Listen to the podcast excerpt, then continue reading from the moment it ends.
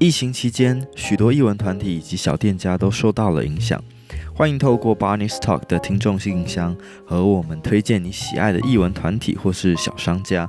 如果呢有相关的线上活动跟商品，我们可以帮忙宣传；如果没有，也可以在节目上帮他们打打气。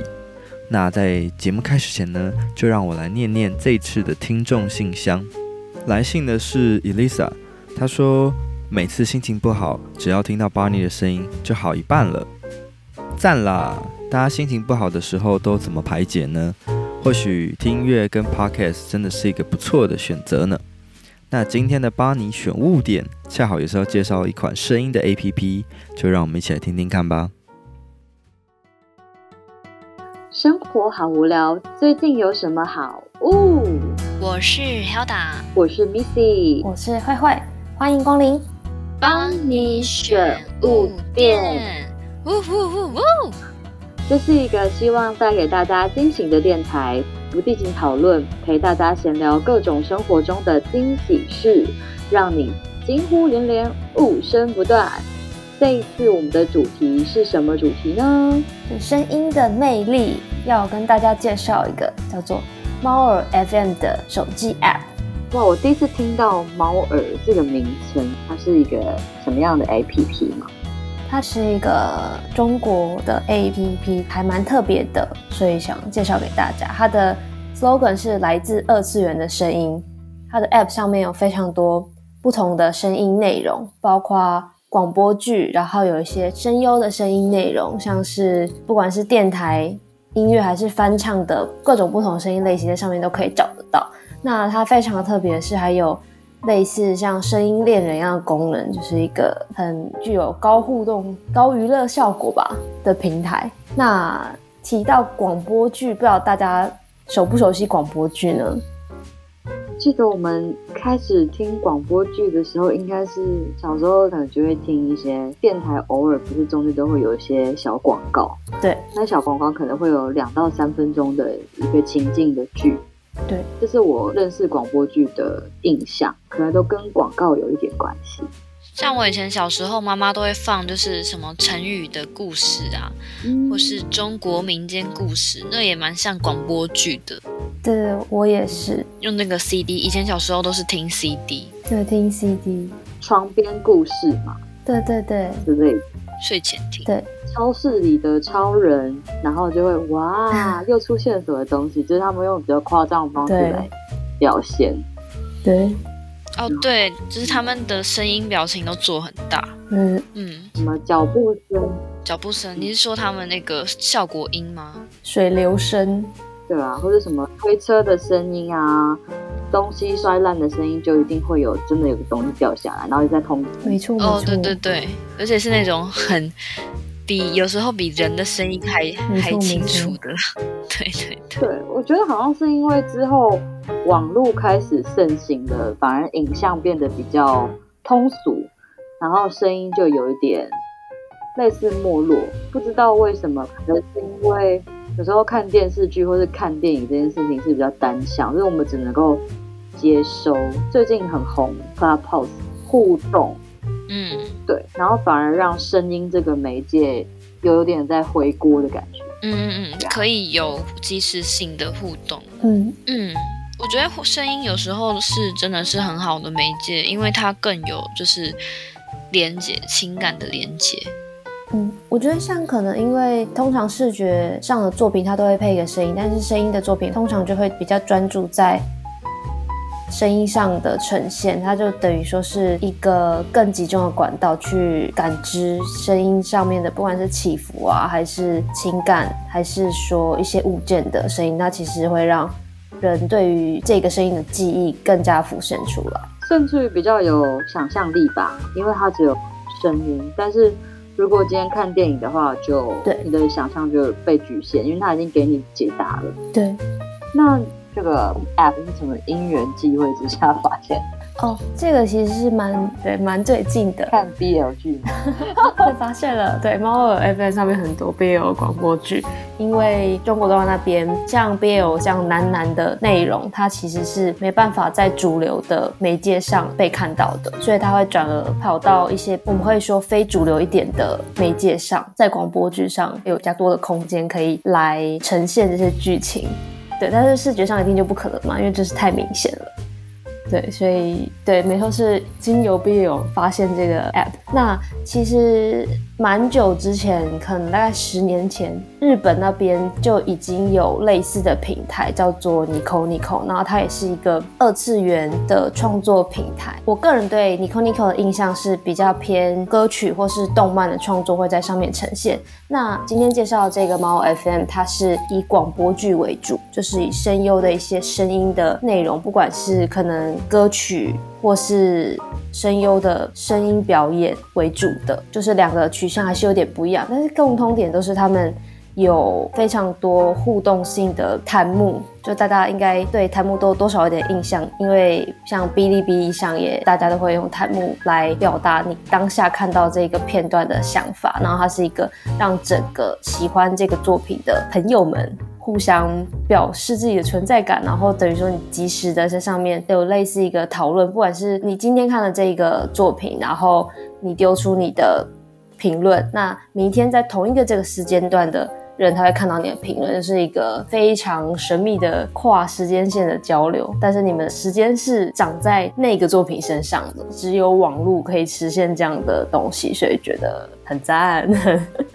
对，像我现在在看 BL 的 BL 的广播剧，那当他们有些你知道，嗯，比较激动的剧情的时候，就会看到弹幕上都是啊，要死了，我死了，拜拜大家 之类的，我在床底下或什么之类的，我是那张床，就很有意思，就是哇，就是在这个虽然我是那张床，很想当床是吗？都会有人说哦，我是那张床，我是旁边那个茶几，我是什么的，然后就很好笑。虽然它跟直播有点不一样，就是直播是真实的时间，在真实的时间里，我们共同经历这一些事情。但是在呃广播剧或是其他作品的弹幕上，它是在这个作品的时间里面发生，我们共同对这一个当下产生的一些情绪反应。所以它的弹幕是有就是付费的机制吗？哦，这一块我没有特别研究到，但是因为我就想要听那边有广播剧，所以我一开始就氪金氪下去了，就没办法告诉大家。所以那个东西要氪金才可以听完整版吗？还是他氪金可以做其他事情，像是打赏之类的？它是氪金可以解锁完整版的内容，它是比如说前几集它是免费的嘛，但是到后面你要听之后的剧情，就是需要解锁它的内容。然后，如果你喜欢这个内容，你还可以打赏。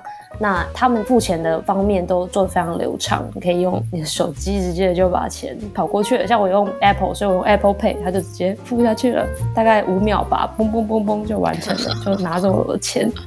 对，对，内容可以随便做，付费的流程可不能随随便便啊，绝对不能让大家在付费上有发生任何问题，一定要马上就就付了，而且一定要是那种。一一个手哈就付得下去的那种，没错没错，不会让你一直按确认，按一次确认就直接赔。没错，我觉得这个平台的好处的点是，例如说有很多创作者，他们本身的创作题材比较小众，对，那他们在没有那么多制作费的前提下，可以用最简单的声音。当然我自己有上去这个平台稍微听过。我觉得他们制作很精良啊，没错，他们制作非常厉害了。那个声优的等级，还有声响，甚至于是因为我自己是做音乐的，所以我会特别在意它的配乐是不是符合时宜。透过这样的平台，或许会让更多的创作者可以因此得到更多的制作的费用去做更精良的节目。我觉得这是一一个对创作者很良善的平台。会形成一个金钱流的善循环，所以蛮推荐大家可以去看看。听起来好像我应该要参战，应该要去录个广播剧才对。没错，大家参战，你可以去听听看，就觉得哇哦，那上面的人真的都很不得了，绝对可以参考看看。上面的配音都很猛，连片尾曲都非常棒，就是就是电视剧的等级的。那你们会觉得那个腔调会有点干扰吗？因为我自己本身在看大陆剧的时候，那个腔有时候都还是没有办法入戏。嗯，猫耳 FM 上的音乐品质到声优品质，整个声音的呈现都非常赞，就是我觉得必须要推荐给大家的。虽然它可能因为它是一个中国的 app 嘛，所以他的口音就是比较。有一些咬咬字儿，就是闻到有一些卷舌啊，或是大陆的惯用语，但是还是很不错的。像甚至不错到，因为我是长期听日本动画动漫人嘛，我是动漫养大的孩子，所以我都觉得哇，他有些地方配音真的是非常的出神入化，把那个人物的性格。呈现非常完美，但我觉得哇，我甚至不知道这个同一个剧到了日本配音是不是也可以呈现的像这么完美的地步，就是这让我大吃一惊。就是我们原本印象中的可能中国大陆它的动漫类啊、二次元类的东西还在追随日本的脚步而已，但它其实他们的品质已经可以做到非常的。精细精良是我觉得我们有必要要参考一下，要注意的事情。这样，但对，那想要推荐猫 FM 给大家的原因，是因为实际在上面体验到的声音都非常的品质很不错，所以但是想要介绍大家猫耳 FM 来自二次元的声音，是因为上面广播剧的品质都。挺不错的，希望大家可以去参考一下。虽然它可能会有一些口音的问题，就是因为它是一个中国的 app 吧，所以一定会有一些可能比较大家不熟悉的口音。但是可以尝试听听看不同声音的表演，也是蛮有蛮有别有一番风韵的。像比如说我听的是古装类的，那它就是非常的就是很有古装的 feel，然后他们的人物性格呈现在。声音上表现也是可圈可点，像那个 BL 剧上面大量的 BL 剧，然后 有喘息声，就觉得哇，这边在干嘛？然后可是还有不同层次的喘息声，就觉得嗯，真香。好，那今天的关于猫 FM 介绍就到这边。以上就是今天有关猫耳 FM 的分享。更多好物，有事没事常来逛逛，帮你选物店。我们下次再见，拜。拜拜。拜拜。拜拜。